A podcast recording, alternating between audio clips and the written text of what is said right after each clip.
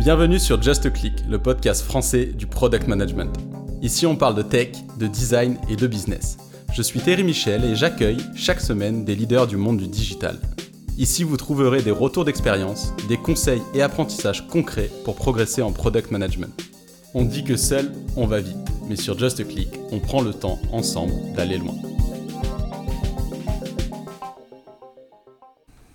Eh ben, bonjour Benjamin. Bonjour Thierry. Donc euh, je te propose tout d'abord de te présenter. Eh, mais écoute, euh, je suis euh, développeur, architecte lead, on peut, selon les casquettes qu'on m'attribue, dans l'environnement .NET, donc un techos pur et dur, depuis une bonne dizaine d'années. je suis sorti de la fac il y a quelques temps déjà, M2 euh, M2 génie logiciel, développement. Et euh, ensuite, j'ai fait quelques années sur Toulouse, quelques années au Luxembourg. Je suis revenu sur Toulouse. Et depuis deux ans, euh, ma propre société en tant que freelance. Ok. Euh, et du coup, alors tu dis que tu es allé euh, au Luxembourg euh, et tu es revenu, c'est parce qu'il faisait pas beau ou, Je suis effectivement revenu parce qu'il faisait pas beau, mais je suis parti parce qu'il y avait quand même pas mal de, de, contraintes et de notions dans la finance qui me plaisaient. Ils savent y mettre les moyens, enfin, à ce que je pensais, et c'était vraiment enrichissant au niveau de, de l'expérience du coup enrichissant sur le plan personnel euh, et technique ou Technique. J'y suis parti pour le technique, j'ai vu le métier. Euh, le métier, assurance vie et finance, euh, un peu d'edge fund, des choses comme ça. C'était c'était vraiment intéressant. Et après, le truc, c'est que la famille manquant, tout ça, le climat aussi, je suis redescendu. Famille et climat, c'est le package. C'est ça. Ok. Par rapport du coup aux techno là-bas tu... sur lesquels tu as pu bosser au Luxembourg, c'était quoi comme, comme type de techno alors à l'époque c'était du Silverlight, euh, du WPF, euh, SQL Server, Procstock, SSIS. Euh, alors là je balance, hein, mais ouais.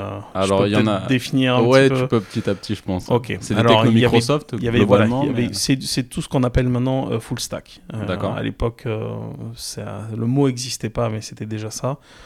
Ça va de la base de données avec du SQL, SQL Server ça remonte avec euh, du WCF euh, et tout ce qui est service, et ensuite on traverse une couche de réseau pour arriver à du, euh, du Silverlight ou du WPF. D'accord. Voilà, j'ai touché aussi à du Dynamics, du SharePoint pour pouvoir m'interfacer avec tout ça, puisque je suis dev, donc ça reste des services web, ça reste des intégrations basiques.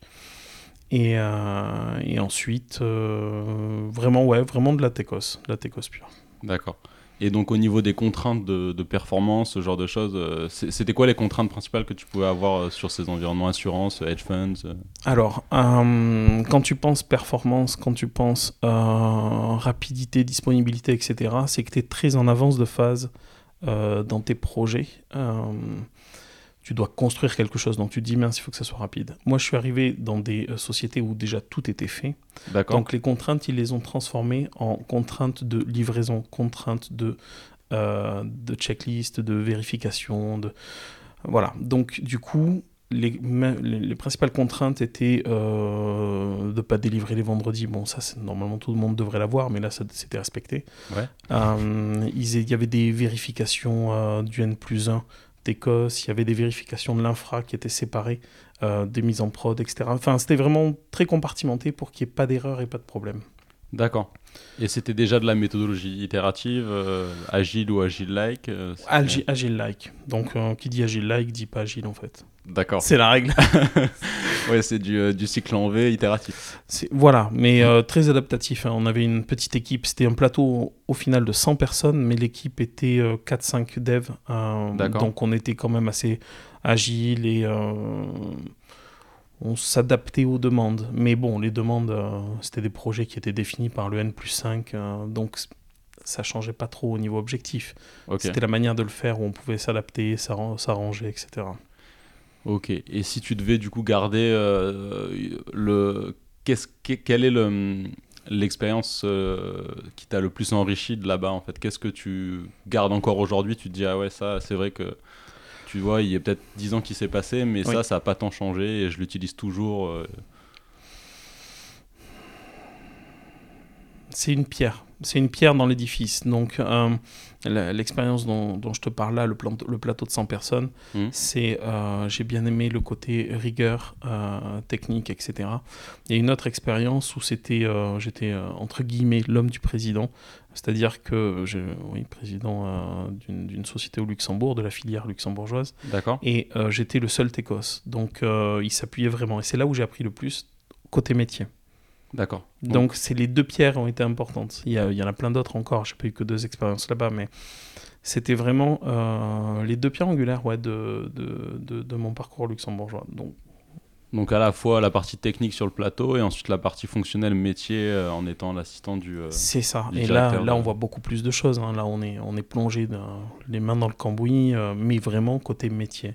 Et ce qui est bien, c'est qu'il était très pédagogique. Donc du coup, euh, avec ses contraintes de président de filière quand même, où mm. là, il me disait, bon, mais là, euh, les investisseurs, ils ne nous suivront pas, il faut euh, expliquer pourquoi, comment, on a des idées, comment les mettre en place, etc. Donc c'était vraiment intéressant. Ok. Et, du coup, ensuite, à Toulouse, donc, tu es revenu...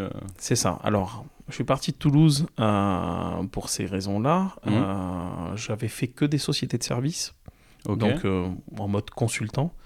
Euh, et je suis revenu avec pour objectif de viser les euh, créateurs de produits.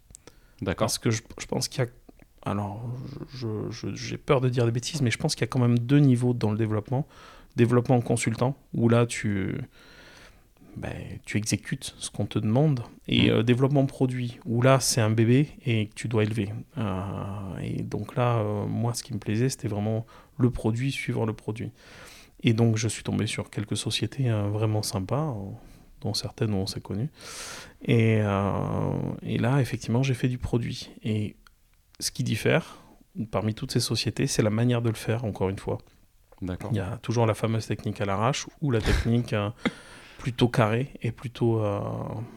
enfin, qu'on pourrait croire assez pérenne, quoi. Ouais. Et quand tu dis il y a deux niveaux, du coup, euh, donc ça je te rejoins complètement. Il y a l'aspect service où en fait tu vends ta compétence technique à soit pour euh, des missions hyper ponctuelles, soit même parfois pour développer des produits, mais en temps vraiment, et, enfin avec un regard extérieur. Du coup, t'es pas engagé dans, on va dire, l'éducation du produit. Mm, engagé. non, mais c'est ça, engagé, c'est le terme. Mais plutôt à l'américaine, enfin en, anglais, euh, c'est tu n'es pas impliqué. Ouais. C'est-à-dire qu'on te, te, recrute pour faire des devs, mais tu n'as pas la responsabilité de la qualité du produit. Bien sûr, en tant que professionnel, tu dois le dire si tu sens qu'il y a des loups. Euh, par contre, euh, quand on te dit fais ça comme ça, euh, malheureusement, tu n'es pas en interne, tu n'es pas le client, c'est pas tes billes, tu es un peu l'exécutant. quoi. Par contre, quand tu es en interne dans une société pour développer un produit, ce serait criminel de ne pas dire quand il y a un problème ou quand il y a des loups. Et puis ça te retombera dessus euh, in fine dans tous les cas. Exactement. Là, je pense que tu mets le doigt aussi sur quelque chose. Euh, une des raisons, je pense, pour lesquelles beaucoup de sociétés maintenant ont un peu peur des donc, sociétés de services ou ESN, maintenant on appelle ça entreprise mm. de services numériques. Mm. C'est parce qu'elles tombent parfois sur des gens qui n'ont pas l'aspect bah, je veux faire les choses bien, même si au final je serai plus là dans six mois. Et, du coup, elles préfèrent euh, recruter en interne des développeurs parce qu'ils savent que s'ils font les choses mal, bah, six mois plus tard, ils vont devoir corriger dans tous les cas. Donc, euh. C'est ça. Et euh, tu as aussi l'adéquation où quand ils prennent en interne des gens, ils ont de toute façon besoin de certains spécialistes. Parce que quand on prend un consultant qui fait toute la journée l'architecture et qui la met en place, je pense à un architecte qui met les mains dans le cambouis, euh, il aura toujours plus de carrure qu'une euh, personne qui a fait peut-être une architecture dans la société et qui est passé à autre chose, qui est passé à de la maintenance pendant six mois, qui est passé... Enfin, on aura toujours besoin des deux, des deux casquettes. Oui, c'est complémentaire. C'est ouais, exactement. Oui, non, ça c'est vrai. Il faut pas, pas non plus trop, trop opposer ou dire les ESN c'est pas bon. Il faut mm. que de l'interne. Il faut, faut les deux quoi comme on dit quand on vend que de la viande, euh, voilà, ça y est, j'ai dit les, gros mots, quand on vend que de la viande... Euh, ou de la chair à canon. Ou de la chair à canon. voilà, c'est pas positif. Par contre, euh, les consultants, les vrais consultants, les vrais maîtres dans, dans, dans l'application, là, ça reste intéressant, c'est une bonne plus-value. Ouais, bien sûr. Et donc au niveau de, des technologies, donc tu disais au début Microsoft, euh, au début de ta carrière, au final tu as continué sur ces technos-là euh, oui. Oui, oui, effectivement, je suis tombé euh, assez jeune dans le, dans le, dans le C Sharp, juste le langage. Et au fur et à mesure de la progression, on, on cherche à sortir un peu de sa zone de confort. Et donc le C Sharp me suffisant pas, dans ce cas-là, j'ai commencé à voir les archis. les technos. ensuite, j'ai commencé à m'interfacer à droite à gauche, donc commencer à réfléchir à des services, donc toujours en C mais avec des services un peu plus évolués et au fur et à mesure à m'interfacer avec du SharePoint, avec du, euh, avec du euh, je l'ai dit, avec du Dynamics, euh, commencer à passer en front avec du WPF et là commencer à poser déjà des, archives spécifiques en front au fur et à mesure. Et là, mon dernier dada, c'est grâce à ma première mission en tant que freelance, euh, j'ai été en contact avec une, euh, une équipe euh, technique vraiment intéressante qui m'a montré comment intégrer du réactif dans des applis .NET. D'accord. Et, et c'est-à-dire que ma dernière appli, ma dernière appli front ne possède aucun événement. Donc une programmation totalement décorrélée de l'événementiel et pure réactive. Et là, c'est là où on se dit tiens, ça devient intéressant. À, part, voilà les quelques, quelques deux trois trucs mais mm. vraiment là ça devient intéressant où on, vire ce côté euh, alors pour ceux qui connaissent le côté événementiel c'est quand même une, boîte de Pandore hein. on, tire une flèche à l'arc on sait pas quand est-ce qu'elle tombe c'est vraiment ça et euh, en, en, réactive on arrive à faire des choses euh, à base de flux qui sont vraiment vraiment sympas mais ceux qui sont dans le dans le dans le front JavaScript doivent connaître beaucoup plus en .NET c'est moins connu mais tous ceux qui font du MVVM pour ceux qui connaissent le pattern euh, dérivé du MVC. Tout cela, euh, ils ont commencé à intégrer euh, du réactif parce qu'ils ont vu les limites, ils se sont dit ouais mince, on commence à faire des, grosses usines à gaz, des grosses classes, des gros machins qui réagissent pas ou ils ont des problèmes de maintenance parce que les applis deviennent de plus en plus complexes, on nous demande de plus en plus de choses. Et il y a bien cette scalabilité, il y a bien cette évolutivité dans le réactif. D'accord, du coup, si tu peux un peu plus définir le réactif, donc on est basé, c'est basé sur la notion. Alors j'ai peur de dire une bêtise, mais, on va dire je saute. Euh, pour moi, c'est basé sur la notion d'état et plus sur la notion justement de programmation événementielle euh, classique qu'on peut. Euh, de flux, plus que d'état. D'accord. C'est-à-dire que tu t'abonnes à des, des streams, des flux, mmh. tu t'abonnes à des flux, tu peux composer les flux, et effectivement, ce qui transite dans les flux, c'est des états. D'accord. Ils se sont rendus compte. Alors moi, je je, je, je travaille pas juste avec de, du réactif, il y a derrière du, des, euh, des états immutables, euh, des flux et euh, deux, trois autres petits, petits tuyaux. En gros, ils se sont rendus compte que le problème dans une application, la grande majorité des bugs venaient des états et de leur gestion.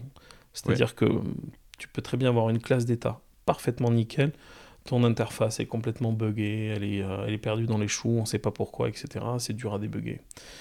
Donc on, a, trouvé un moyen de combiner ces états, de les propager proprement, du coup de pouvoir les désolidariser, les découper en classes gestionnaires d'état, en acteurs qui sont vraiment, euh, mais pour le coup, euh, gestionnaires de, vraiment de leur petit groupe, de leur petite partie, sans savoir qui utilise leur flux. Ils font leur job, ils font leur job. Et après, les flux sont récupérés par de l'interface, par d'autres acteurs, hmm. par plusieurs objets en même temps. Celui qui est abonné, mais il est abonné à des flux et ça te garantit que quand un état sort, les flux qui écoutent sont mis à jour et parfois même de euh, en one-to-one l'interface. Donc l'interface est vraiment synchro avec l'état. D'accord. Et voilà. Donc on arrive à baisser un petit peu la, la maintenance, enfin plutôt pas mal.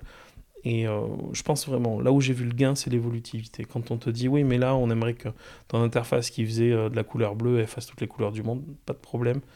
On est capable de le faire avec des gestionnaires d'état et, des flux bien synchro. D'accord, ouais. T'ajoutes, euh, et puis j'imagine aussi pour le débugage, c'est que s'il y a un, problème quelque part, c'est vachement isolé dans l'état en question. il suffit d'aller regarder, enfin, dans la classe qui gère les états qui, qui, peuvent poser problème. Alors c'est ça, effectivement. Cette partie de maintenance est facilitée. Hmm. Donc le, la, classe qui te le gère, euh, qui te gère ton métier pour transformer hmm. d'un état à un autre euh, est bien isolée. Là où on se retrouve avec de nouveaux bugs, c'est la gestion des flux.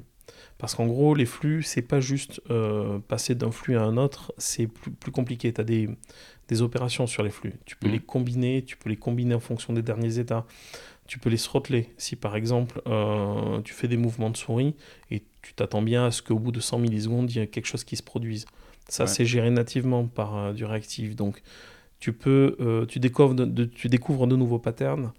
Et derrière, par contre, tu peux avoir des flux qui bouclent. Alors là, dans ces cas-là, tu t'es planté quelque part. Mais il faut pouvoir les, les fixer. Tu as des flux qui se déclenchent beaucoup trop souvent. Parce qu'avec les états immutables, tu te retrouves à faire changer beaucoup de grappes d'objets en même temps. Alors, ça fait, euh, ça fait un peu de volatilité dans la mémoire. Euh, il faut y penser quand on dev. Il euh, faut penser à l'état de la mémoire, l'état du CPU, tout ça. Mmh. Et, mais par contre, voilà, tu, tu, te retrouves avec de nouveaux bugs. Il faut savoir les diagnostiquer, mais après, quand tu sais qu'ils peuvent exister, tu, les, tu te les retrouves facilement. Et voilà, c'est un drawback. C'est et donc, euh, si tu dois mettre en, perspective euh, donc, euh, on va pouvoir rentrer aussi dans le détail de MVVM, du coup, modèle view, view modèle view, view model, design pattern, sur lequel tu as écrit un livre. tu as obligé de préciser que tu étais aussi écrivain, du coup, au début dans ton intro. Entre autres. donc, par rapport, ouais, si tu devais mettre en perspective le, le, React Programming avec la programmation sur laquelle tu, as, tu vas avoir des machines à état. Euh, mais tu te bases, par exemple, je sais pas, moi, tu as ton back-end qui fournit une API et toi, tu gères tes états juste uniquement sur la partie front-end. Mm. Euh, comment, comment tu mettrais les deux en perspective en fait? Alors, Les plus et les moins de chacun Ouais. Euh, la partie qui nous concerne, la vue reste la même. Le back, tu l'as dit, c'est le même. on va dire que la couche service aussi reste la même, puisque généralement, en front, tu as les services qui tapent sur le back. là où ça change, c'est le view model dans du MVVM sur des applis complexes, pas mm. sur des applis simples, tu te retrouves avec un view model avec 4000, 5000, 6000 lignes. Euh, tu te retrouves avec des, euh, des propriétés du view model qui changent entre elles, qui donc euh, du coup doivent déclencher des mises à jour d'autres propriétés, etc. Ça, il faut, faut le garder en mémoire, il faut pouvoir savoir le faire, etc. là où la, la, partie réactive est intéressante, c'est que ton view model n'est qu'une exposition de tes flux qui sont bindés directement sur la vue euh, par le, biais des, des, assemblées réactives. Et euh, donc ton view model est vraiment très unitaire et toutes les commandes, rien n'est réellement exécuté dans ton view model. Euh, c'est immédiatement renvoyé à tes acteurs, donc à ton code métier. D'accord. Voilà. Donc déjà, tu peux sentir un, autre découpage. Tu peux avoir plusieurs acteurs. Et c'est ça qui est intéressant. Tu as ton acteur qui gère les états visuels, par exemple. Mmh. Euh, je suis en train d'afficher un loading, je suis en train de le cacher. Tu as un autre acteur qui va commencer à gérer, euh, euh, je sais pas, ta liste de personnes, par exemple, qui gère toutes les personnes. Donc il y a accès aux services des personnes. Donc là, tu peux commencer à faire une grappe d'objets plus découpée. Tu vas me dire, tu pouvais déjà le faire. Mais cette, ce découpage view model acteur, service, euh, te force à le faire. Et euh, ça me fait penser toujours au développement un peu défensif. Mmh. Euh, si tu laisses la possibilité à de tes frameworks à, être utilisé mal, il le sera utilisé de, mauvaise manière. Donc c'est pour ça que le fait de claquer un cadre, et pas juste un cadre mental, de vraiment un cadre technologique, mais là, dans ces cas-là, tu sais que ça sera bien utilisé. D'accord. Et donc la, learning curve, la courbe d'apprentissage pour quelqu'un euh, qui fait, aller, on va dire, du MVC, MVVM euh, un petit peu euh, pour passer à, à, de la programmation réactive euh, ouais, alors ça, c'est c'est la question de Joker. En gros, pour passer du MVC au MVVM, euh, la learning curve est assez, assez, simple, assez linéaire. On, travaille, on progresse. Euh, pour le réactive, moi, il m'a fallu un temps d'adaptation, puisque moi, je, avoir écrit un bouquin sur le MVVM, 200 pages pour des, des patterns business sur le MVVM j'étais très formaté MVVM et il m'a fallu, j'ai eu pas mal de mal à passer au réactif, à comprendre quelles étaient les subtilités et surtout quel était l'intérêt. Et quand je l'ai compris, il m'a fallu, au bout d'une semaine, euh, là j'ai dit tiens, il y a quelque chose qu'on peut faire. Et après ça a été euh, croissant. Mais euh, au bout de cette semaine, l'appétence était énorme parce que je me suis dit merde, c'est là, là pour moi c'est le futur. Je ne ferai plus de MVVM en l'état actuel des choses. Il y aura toujours, toujours du, euh, du réactive. Et là, je suis en train de réfléchir à l'intégrer dans du bac dans un projet perso. D'accord. Donc pour quelqu'un qui a euh, écrit un livre sur le MVVM, c'est quand même, euh, c'est quand même fort de. C'est, important. Pour moi, c'est important. Et j'ai, je pense que je l'ai publié sur GitHub. j'ai publié un, un, template minimum en C Sharp. Qui permettrait à des gens de, avec un simple Hello World, mais avec toutes les briques euh, intégré, ça va du service qui fournit juste la string, qui remonte dans l'acteur, qui fait un peu de cause business, qui remonte enfin euh, par le flux, par mise à jour de flux dans la vue directement. D'accord. Donc ça, ça peut être intéressant aussi d'y jeter un œil quand on est intéressé par la, la partie réactive. Ok.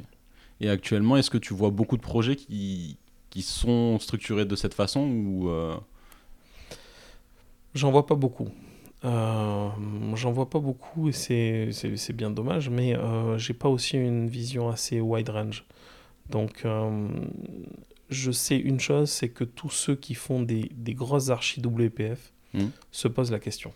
Enfin, ils, ils, ils, ont été confrontés et certains, j'en ai vu, ont dit ouais, il faut passer par là. Donc, je sais pas si c'est la nouvelle mode en WPF. On a arrêté les, les effets de mode. Ça fait un bail déjà que voilà, qu'on est quand même sur la courbe euh, en mode planeur. Quoi, hein. Mais euh, oui, c'est, pour moi, dans tous les cas, je, je, le mettrai toujours. Et quand on va me dire, mais pourquoi euh, J'ai tout un tas de bonnes raisons pour dire, mais dès que le projet grossira, vous hmm. y verrez le gain. C'est immédiat, c'est immédiat. Et après, quand tu as quelqu'un qui, qui, maîtrise la techno, enfin les concepts et la techno, du coup, comme tu mm. disais, c'est pas juste un modèle conceptuel, il y a une, une restriction technique mm. à l'utiliser. Est-ce qu'il y a un coût supplémentaire à, à faire ce, ce, design d'architecture ou, euh, ou, au final euh, J'en ai pas vu. Oui, effectivement, euh, on se dit toujours quand on ajoute des couches, mais on ajoute des interfaces, on se retrouve à faire du dev, ça, monkey dev toute la journée. Non, non. pas tant que ça réellement pas tant que ça. Euh, ça fait un an et demi, deux, ouais, deux ans que je suis dessus. D'accord. Euh, et ça fait deux ans que ça me, je me suis pas rendu compte des automatismes. Ok. Donc après, j'ai des idées de, d'optimisation, etc. Euh, c'est vrai que le, le, vieux modèle est un passe-plat. j'ai réfléchi à un système pour populer automatiquement les commandes, des choses comme ça. Mais j'ai pas, voilà, je, je m'en suis pas lassé, donc ça veut dire que je me, je me retrouve pas à faire les mêmes choses. Et ça, c'est intéressant. Ok, là je vais te taquiner un peu, mais pourquoi sur la partie euh, front, euh, tu n'utilises pas des technos plus type euh, Angular, React.js, Vue.js Alors, c'est une bonne question. J'avoue que dans ma learning curve, côté client léger, vrai léger web, quoi, hmm. j'ai bien galéré. Mais j'ai bien galéré parce que j'ai commencé un, projet, j'essaie tout doucement de monter mon petit produit euh, sur, euh, sur certains thèmes. Je suis passé euh, sur du .NET Core en bac, mmh. histoire que ça puisse être déployé dans du Docker, envoyé sur du Linux si besoin, etc. en front,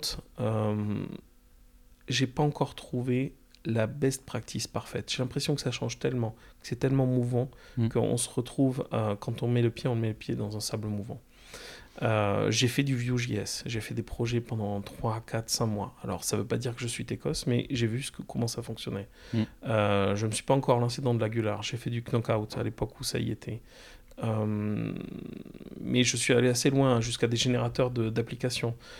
Mais c'est vrai que c'est tellement galère d'avoir la best practice je, me retrouve, j'ai l'impression que je me retrouve happé. Euh, comment le déployer euh, On met du, gulp, du yarn, du, euh, toutes ces milliers de technos qui traînent derrière. Donc pour l'instant, je, oui, il faut, et je le ferai.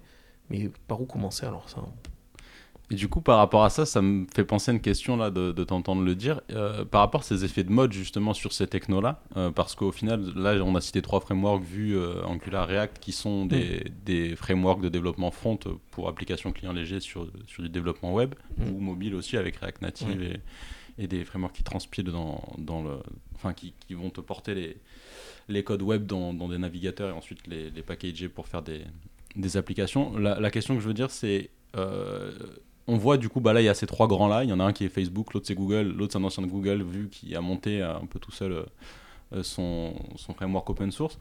Comment. Euh, enfin, quelle est la raison pour toi enfin, Est-ce qu'il y a une raison, on va dire, un peu plus, on va dire, tendancieuse ou pour forcer les gens tout le temps à devoir se réactualiser, à sortir des frameworks comme ça qui font un effet un peu waouh, où il y a peut-être un peu un effet de tendance? Ou est-ce qu'il y a des vraies raisons techniques? Ou est-ce que derrière, en effet, euh, on progresse techniquement, on fait des choses mieux euh, que ce qu'on pouvait avoir, euh, je sais pas moi, en 2010. conceptuellement, quand on parle d'Angular ou de Vue ou de React, non, c'est c'est important. Plutôt que de faire du JS, euh, ce qu'on appelle le vanilla, c'est-à-dire du JS pur. du JS pur euh, on, a, on, a, fini cette époque. Oui, en 2010, tu faisais un site en JS pur avec euh, du jQuery derrière, c'était merveilleux. Maintenant, non, on parle d'importer des applis business, donc des vraies grosses applis complexes dans des navigateurs. Hmm. Et pour ça, il nous fallait un cadre. Donc, euh, si maintenant, là, euh, avec la maigre étendue de mes compétences sur les frameworks web, tu me dis euh, avec quoi tu pars, je joue la sécurité, je pars avec de l'Angular. Parce que je sais qu'il y a des cadres, je sais qu'il y a des normes qui font que le dev, il va partir comme ça. Tout le monde se comprend. Il y a aussi une interopérabilité. Tu, fais, tu fais venir un dev. Avec mon, petit framework Reactive, le mec, il a une chance sur 100 de l'avoir vu. Par contre, avec de l'Angular, bon, bah, tu as un dev sur 3 qui, qui a déjà touché. Donc c'est ça aussi qu'il faut prendre en compte. Et non, il faut pas, il faut bien sûr qu'il faut laisser l'évolution faire sur les frameworks euh, JS. Par contre, c'est la manière de les choisir qui est différente. Maintenant, il faut voir euh, l'antériorité, savoir depuis combien de temps ça, ça turbine, euh, qui c'est qu'il y a dessus, mm. les équipes actuelles, et comment ça va finir, c'est-à-dire commencer à intuiter le futur. Si on prend un, un framework JS qui est morné, on se tire une balle dans le pied, quoi. Ouais, c'est comme, euh, si je pense qu'on peut plus le faire. C'est pas du JS, mais si on voulait faire du Flash euh, aujourd'hui. Ah oui, mais clairement, voilà. Mais c'est exactement les mêmes choix. Mais certaines personnes choisissent des, choisissent des frameworks JS et c'est comme s'ils choisissaient du Flash. Hein. C'était et c'est exactement la même chose. Donc voilà. Mais je pense que GitHub a mis en place une, une feature il y a quelques mois qui permettait de, de scorer euh, les projets en fonction des mecs qu'il y avait dessus, de la volatilité des, des commits, enfin la quantité de commits, etc. Et en plus, euh, les technos utilisés, les dépendances et tout. Donc je, je pense qu'il y, y, a quelque chose comme ça, j'ai entendu. Hein. Ok. Oui, après, c'est vrai qu'il y a déjà des stats sur Internet. Quand on regarde, on peut trouver un peu le nombre de personnes qui sont actives sur les forums type Stack Overflow ou, euh, ça. ou, ce genre de choses. Du coup, si on revient un peu sur la partie .NET, euh, bonne pratique de développement, design pattern. Ouais. donc, on parlait de MVVM. Est-ce que tu vois d'autres euh, Alors, on a Behavior Driven Development, BDD, TDD, Test Driven Development, tous ces. Euh, ouais, euh, il y, en a, y en a beaucoup. Quel est ton regard sur, sur toutes ces, ces design patterns?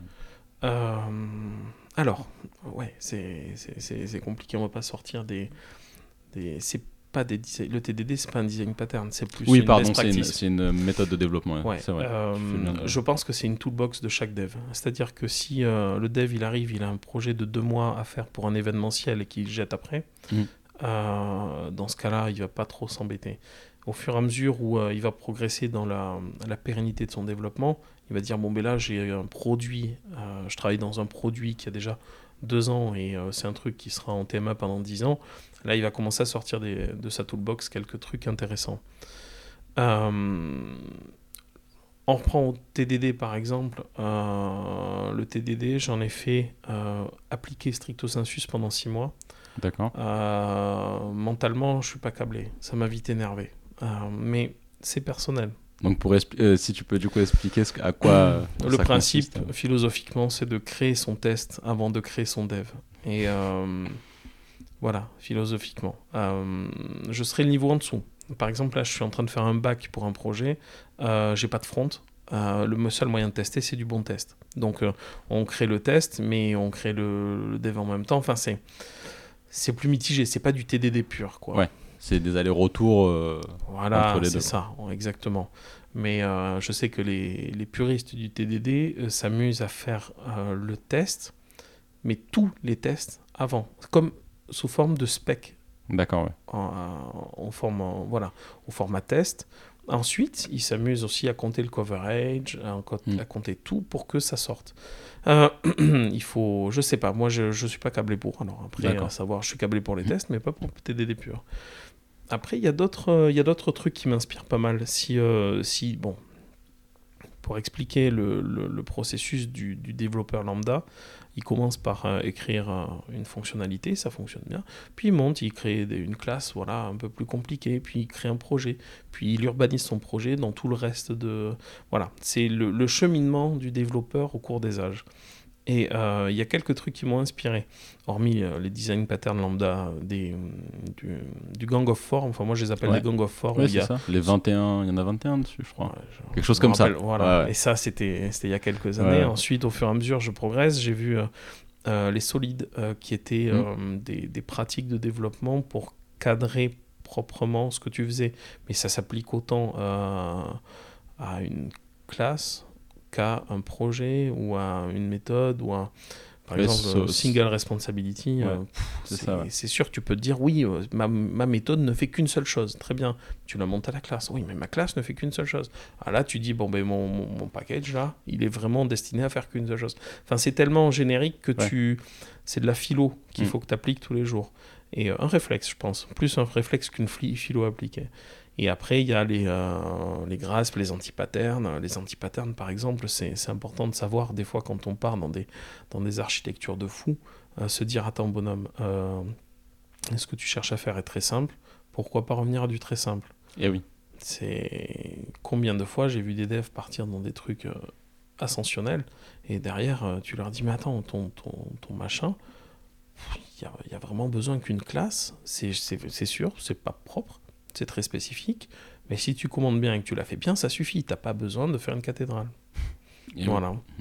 Mais c'est oui, oui, non, c'est tout ça. Il faut, il faut, il faut le voir. Il y a, il y a un bonhomme une fois qui m'avait bien inspiré, euh, qui était Robert C. Martin, qui est un influenceur, euh, enfin, un mec qui est sur Twitter, qui est sur euh, pas mal de, de médias. Et j'avais vu une de ses présentations, le, le pouvoir de dire non. D'accord. Et pendant une heure et demie, le gars nous explique que les développeurs, je ne sais pas si c'est euh, notre câblage mental qui fait ça, mais on est là pour être gentil. On est, quand on nous demande un truc, c'est dur de dire mec, c'est pas possible, ça ne rentre pas. Alors à part certains développeurs réfractaires, hein, j'en ai quelques-uns en tête qu'on a connus euh, côté bac, tous les deux, mais euh, c'est sûr que on, a, on a du mal à dire non attends ça ça passe pas ou mentalement ça rentre pas. Euh, donc le mec expliquait, mais il faut, c'est aussi votre métier de pouvoir dire non. Non, on ne peut pas créer une cathédrale en une journée et espérer que ça tienne sur du long terme. Mm. Voilà, c'est, c'est, bien aussi de, de se cultiver sur tout ce qui est périphérique au développement. Le développement, il arrivera, il arrivera avec les expériences, avec tout. Mais euh, c'est bien aussi de tourner tout ce qu'il y a autour. Je pense là tu touches un point hyper important euh, quand parce que euh, aujourd'hui euh, les métiers de les développeurs ce sont les ressources limitantes dans la plupart des sociétés qui font de la tech mmh. parce que c'est ce qui manque. donc moyennant qu'on ait une formation plus ou moins orientée IT et qu'on code un petit peu, on peut pas facilement mais si on a de la volonté réussir à, avoir un job de dev sans trop trop de, de mal mais derrière il y a ces difficultés là je pense qui qu'on ne voit pas au départ. Parce qu'on se dit, oh, c'est génial, je passe 10 heures, je code des trucs, ça marche, etc. Une semaine, je passe 10 heures, l'autre semaine, je passe 10 heures, et puis après, ça fait 6 mois que je passe 10 heures euh, par jour, et après, ça commence à tirer, et les gens ne comprennent plus parce que quand je veux essayer de dire non, hop, euh, non, en fait, là, ça passe pas. Euh, c'est ça. Donc sur le métier en lui-même, voilà, de, développeur, des compétences, au-delà des compétences techniques, comment tu vois, comment, quelles sont les, les compétences à avoir pour être un bon développeur? euh, en dehors de, des compétences pures euh, techniques Pure technique, euh, de la logique. La logique, celle qui permet d'essayer d'aller d'un point A vers un point B le plus efficient, efficace, et en fonction de toutes les contraintes possibles. Voilà, la logique. deuxièmement, je dirais la, persévérance. On, va prendre des murs. On prend des murs quand ça compile pas, ça c'est le niveau 0. Et on prend des murs quand des fois on dit à notre boss, ouais mais là, il faut faire un truc comme ça, comme ça, et qu'il répond non, désolé, on n'a pas le temps, ça ne nous intéresse pas. Donc euh, la persévérance. Euh, ensuite, il faut l'adaptabilité. Euh, des fois, on n'a pas tout ce qu'on veut, et il faut, faut pouvoir faire avec. Ça c'est pas mal aussi. Et il y a aussi Qu'est-ce que je pourrais trouver d'autre? Il y en a, il y en a quelques-unes, mais euh, c'est vrai que là, tu me demandes de décapsuler ce que j'ai dans la tête. Quoi. Euh, c'est, assez compliqué, hein, à chaud. Non, après, on, pourra, on va au fur et à mesure revenir sur euh, si, on rebascule un peu sur la partie techno back sur les produits et services qu'on utilise aujourd'hui qui sont beaucoup qui reposent beaucoup sur des infrastructures qui sont hébergées dans le cloud. Donc pas dans les nuages, mais sur des serveurs Amazon, euh, Microsoft, Google et autres, ou OVH. comment, comment tu vois du coup le, le développement dans le cloud évoluer, les risques, les choses que peut-être si on lève pas trop la tête ou qu'on prend pas du recul, on ne se rend pas compte aujourd'hui, mais qui risquent de nous faire mal dans 5 ans, dans 10 ans ce... Ouais. Alors, euh, effectivement, bon sujet de thèse. Euh, je, déjà, j'en distingue deux, deux aspects. Euh, l'un des premiers qui est pure techos et le deuxième philosophique. Le pure techos, c'est que je me sers du cloud pour du continuous delivery pour des clients. Et Azure, avec le, le confinement, s'est retrouvé un petit peu surchargé. Et je me suis retrouvé avec des délais, des délais de développement, de, de compilation de, et de déploiement assez, assez allongé. Et là, c'est là où je me suis dit, mince, je, je me suis retrouvé pieds et poings liés. J'avais pas le choix. Je pouvais pas dire à mon client, je vais reprendre le build parce que c'était des builds qui étaient euh, avec une trentaine d'étapes assez compliquées. Il y a de l'obfuscation, il y a de la signature, il y a de l'application de pas mal de trucs, enfin de la composition de multi-build, etc. Euh, c'est pour ça d'ailleurs qu'on l'a porté sur Azure, c'est que si quelqu'un se casse une jambe, eh ben, quelqu'un d'autre peut le faire. C'est l'intérêt. Donc il y a des gros points positifs, euh, c'est sûr, ça déleste totalement, en continuous delivery, ça déleste totalement le développeur. Donc euh, c'est vraiment génial, c'est génial. C'est l'une des premières choses que je mettrai en place si je devais recréer un projet.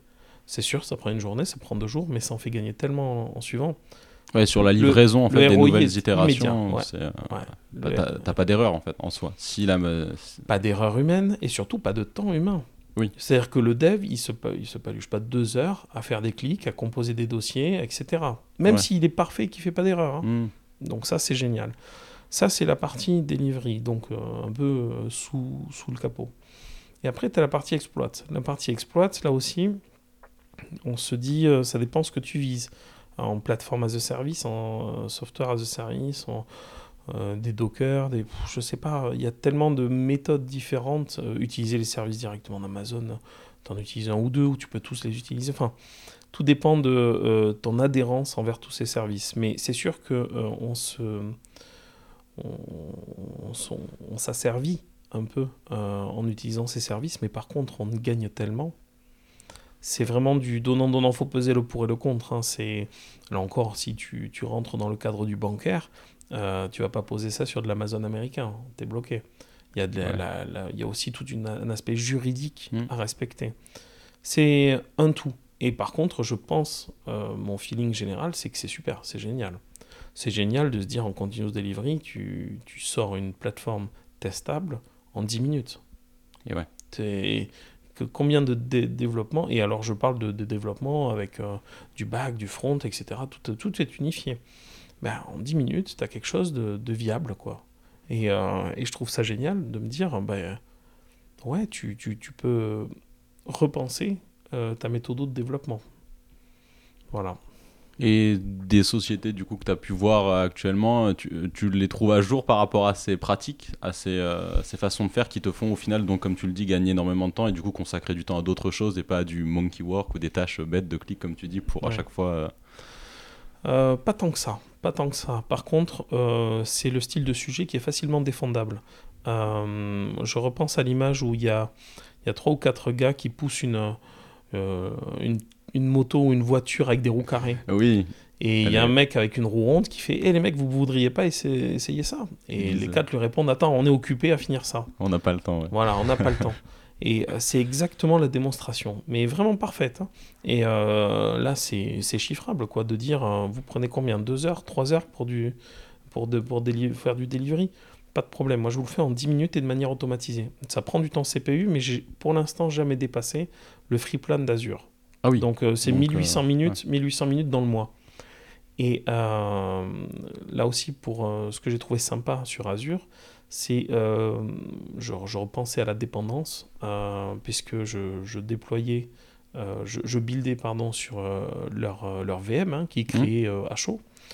Il y a aussi la capacité de créer son propre, son propre pool de machines.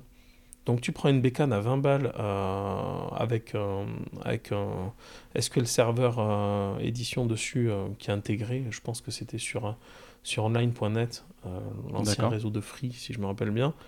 Ils, ils, avaient créé ça, ça a, été, ça a pris son envol après, hein, Skyway.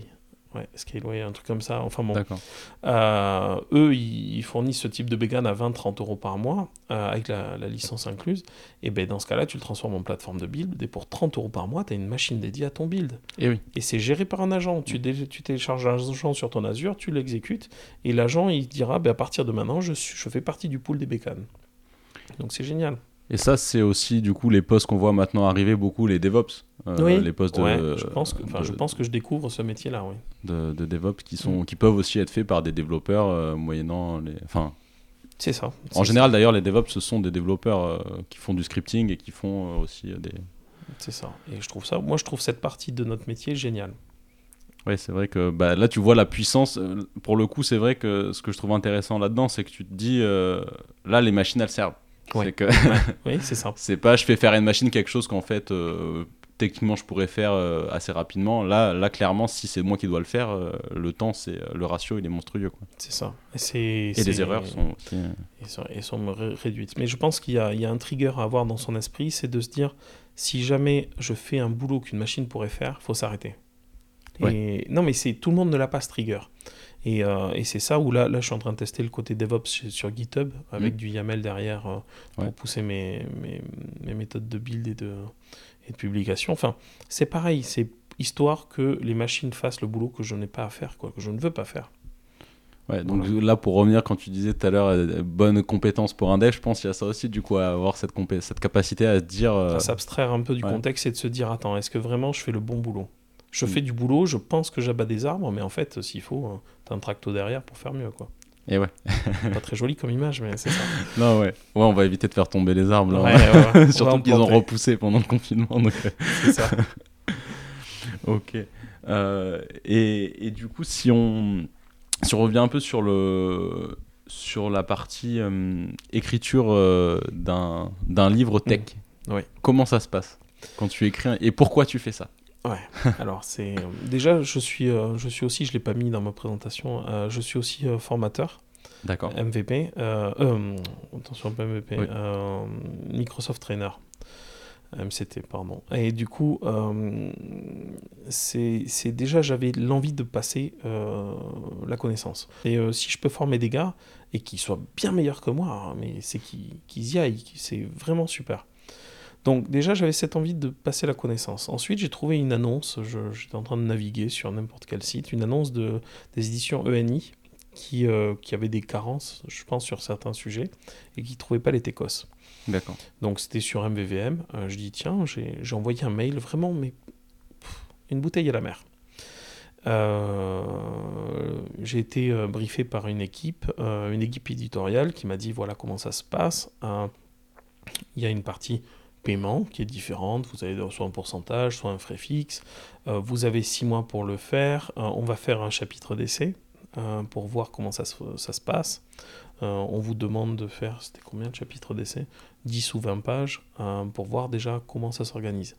On a des règles, nous, mettre les images à part. Enfin voilà, je parle de vraiment sous le capot. hein. Mettre les images à part, quel type, ce type rédactionnel, etc.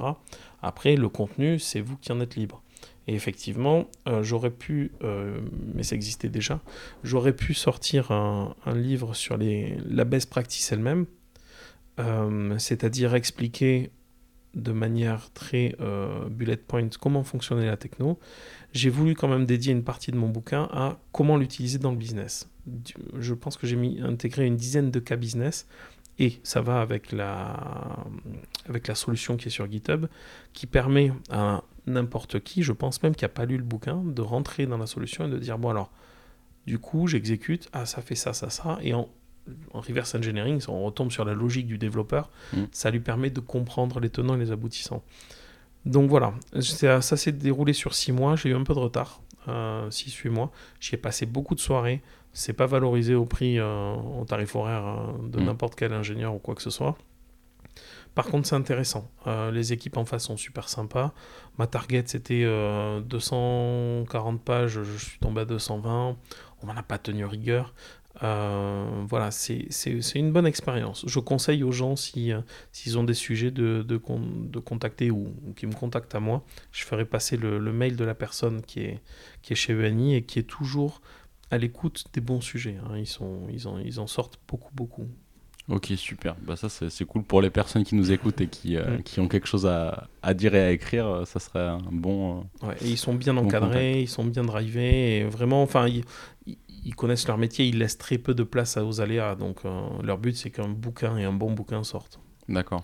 Et du coup, tu as fait beaucoup de recherches en amont. comment, comment, là, tu dis que ça te prenait beaucoup de temps sur tes soirées. Donc, comment tu comment as structuré euh, ensuite euh, vraiment le contenu de ton livre? Comment tu t'es. euh, Alors, que je me rappelle, hein, ça fait déjà 4 ou 5 ans qu'il est, qu'il est parti. Peut-être même, si, même plus. Alors, le truc, c'est que j'ai fait beaucoup de recherches sur la partie historique, qui était le, mon tout premier chapitre, parce que je savais vraiment pas quelle était la genèse du, du pattern, etc. C'est la partie qu'on qu'on connaît pas. Le pattern en lui-même, je le connaissais. Je voulais, il me manquait encore quelques, quelques briques techniques pour être vraiment d'équerre avec la philo Microsoft, puisque c'était au début initié par Microsoft, etc. Et euh, ensuite, la partie business, c'était mes applications de cas. J'en avais euh, retrouvé plein dans mes développements et j'avais extrait ces cas-là. Donc là, c'était moins de la recherche que de l'application. Il fallait que j'extrais des cas simples, mais pourtant avec une forte valeur ajoutée, pouvoir le poser dans un. l'expliquer, expliquer pourquoi, comment, etc. J'ai aussi mis des anti-patterns euh, en MVVM spécifiques pour dire surtout ne faites pas ça, ou des triggers. J'aime bien euh, penser en mode trigger, du style si jamais vos classes de MVVM euh, commencent à dépasser 1000, 1500 lignes, c'est qu'il y a un refacto qui s'annonce. Attendez pas 3000, attendez pas 4000, sinon ça merde. Dès que ça commence à boucler, etc., pensez-y. Voilà, c'est ce style de, de chapitre que j'ai fait là. J'ai essayé de découper le livre en 3-4 parties. Et euh, c'est à peu près tout l'overview que ouais, j'ai pris. Ouais, donc très orienté pratique et, euh, et Pratique, derrière, ouais, Mm. pour, pour pouvoir l'utiliser comme, comme outil de travail. Pour- C'est ça. Et en l'écrivant, ça t'a permis aussi, toi, du coup, de, aussi de découvrir des choses que tu n'avais pas découvert ou juste de consolider ta. Je, je suis parti sur de la consolidation. Ça faisait déjà pas mal de temps que j'en faisais. Mais euh, D'accord. Ouais, c'est. Je me demande tiens si ça vaudrait pas le coup d'en refaire un sur le réactive euh, couplé au MVVM. je, Ça serait intéressant, pensais. ouais. Ouais. Parce que je pense que pour le coup, sur Reactive, il y a moins de. Il n'y a pas beaucoup de ressources, pas. En français, en tout cas. ouais. euh. Euh, ok. Euh, du coup, si on revient un peu, je sais que sur, sur la partie métier vraiment du développeur, tu, on disait tout au début, avant, avant de commencer l'interview, tu aurais bien aimé aborder les sujets euh, autour du métier aussi. Euh, sur, sur quels aspects, en fait, euh, t'aimerais, t'aimerais discuter par rapport à ça? Euh, on peut être développeur, on peut être très très bon développeur. J'en ai vu deux, trois. C'est pas beaucoup, hein, mais j'en ai vu quelques-uns qui étaient d'excellents développeurs, mais qui se moquaient totalement de là où ils étaient. Ils auraient pu, je sais pas, développer des menus pour, pour Burger King ou faire autre chose. Ça aurait été la même chose pour eux. Moi, c'est l'inverse. Je J'aime beaucoup le métier, j'aime ces parties de métier parce que euh, je pense que ça a une énorme plus-value.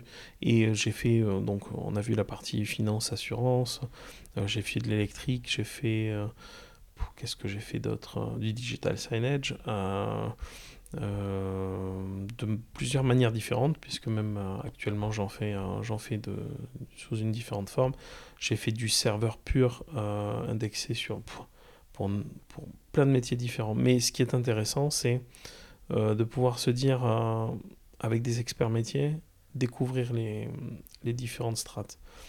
Et je pense que ça vient en lien avec la capacité de, du développeur à, à avoir son empathie et sa, sa vision. Un, développeur qui, qui peut-être... euh, alors moi, je, je pense que j'ai la fibre au business. C'est-à-dire que je, je- comme j'ai ma propre société depuis deux ans, je cherche aussi à euh, résoudre des problématiques. Donc quand on t'expose un métier, c'est le meilleur moyen pour toi de trouver les problématiques et de les résoudre. Mm. Donc euh, c'est vrai que quand euh, dans l'assurance on me disait bon ben voilà on fait comme ça, on fait comme ça, on fait comme ça, un matin tu es en train de me dire qu'il y a un Gus tous les matins qui est dédié 3 heures à cliquer là. Oui oui c'est ça.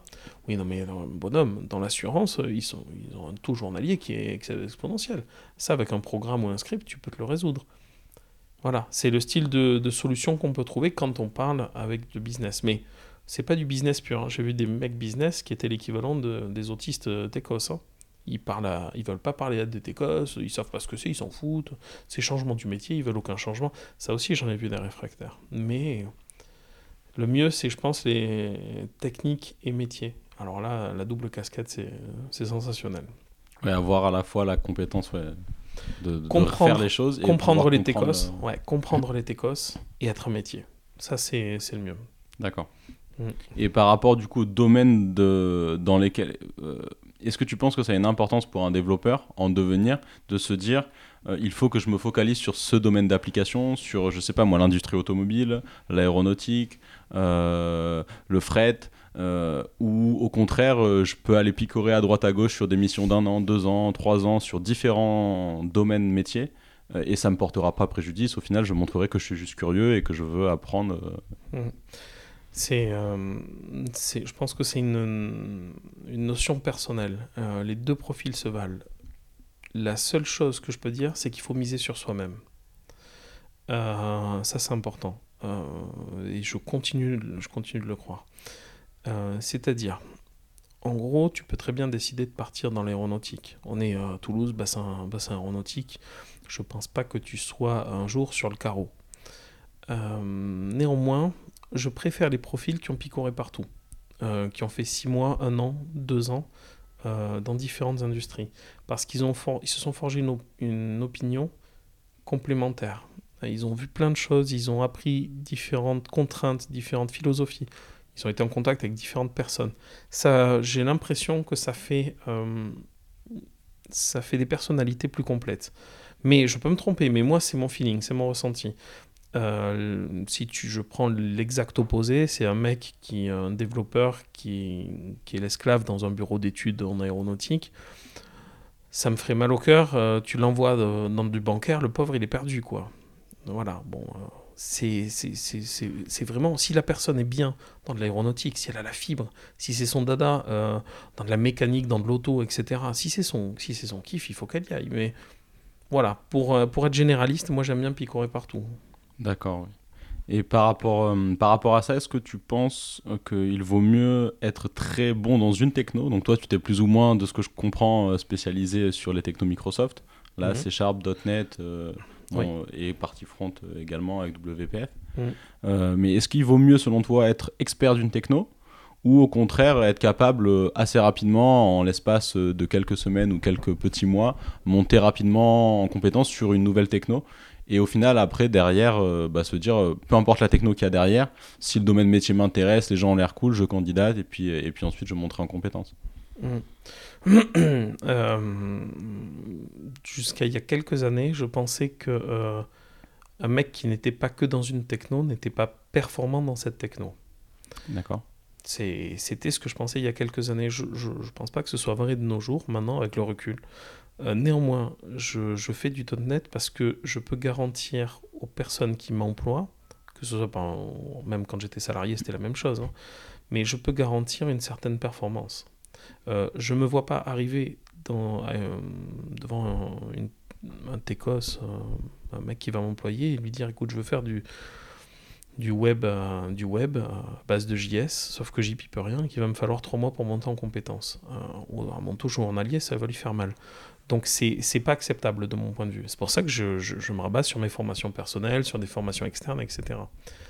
Mais euh, pour en revenir au cœur, euh, les deux, là aussi, les deux profils se valent. J'en ai vu des généralistes qui étaient capables de, du coup, de couvrir tout le scope. Ils faisaient du back euh, avec du .NET, ils faisaient du front avec de l'Angular. Mhm. Ah, nickel, les gars, ils sont autonomes. En plus, ils- quand tu quand es full stack dans ce sens-là, tu peux euh, connaître tous les, tous les modes de discussion, euh, partir sur du JSON, du, du SOAP, du n'importe quoi, du binaire, j'en- on s'en moque, n'importe quoi. Donc ça, c'est ça c'est génial. Le mec est autonome, c'est parfait. Ça fait même d'ailleurs de bons tech leads. Mais euh, moi, j'ai- décidé de rester sur du, du .NET. C'est ma zone de confort. Et après, je touche, à- je, je mets un pied en dehors de ma zone de confort sur différentes autres frameworks, techno, un truc, etc. Jusqu'à ce que ça revienne dans ma zone de confort.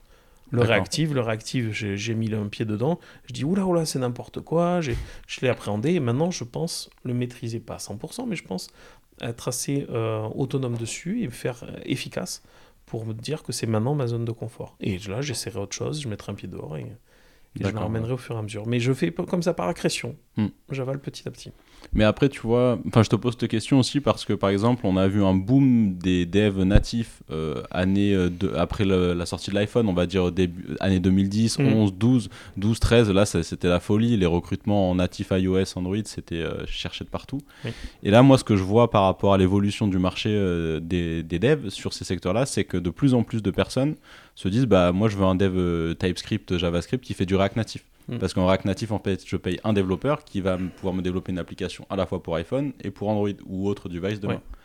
Et où est le. En fait, c'est la question que, que, je me pose, aussi le risque par rapport à ça quand tu te spécialises. Bon, là, le risque euh, sur du .NET, je ne sais pas si on a vraiment vu. Il y en a quand même, vu la quantité. Euh, hein, je ne fais pas partie des 80% euh, les plus, les, plus, les plus employés, les plus connus. Hein. Mais oui, je, je, je, vois ce que tu veux dire. J'ai eu des discussions avec d'autres devs sur ce sujet-là.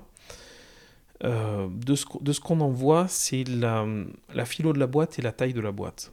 Euh, je sais que sur Toulouse, on a euh, ces caisses d'épargne hein, qui, qui a ça. D'ailleurs, sur Toulouse, ils sont Banque Populaire, Caisse d'épargne. Enfin, il y en a quelques-uns qui font des applis, mais c'est des applis natives. Parce qu'ils ont, ils ont la carrure pour, mm. ils ont la taille pour.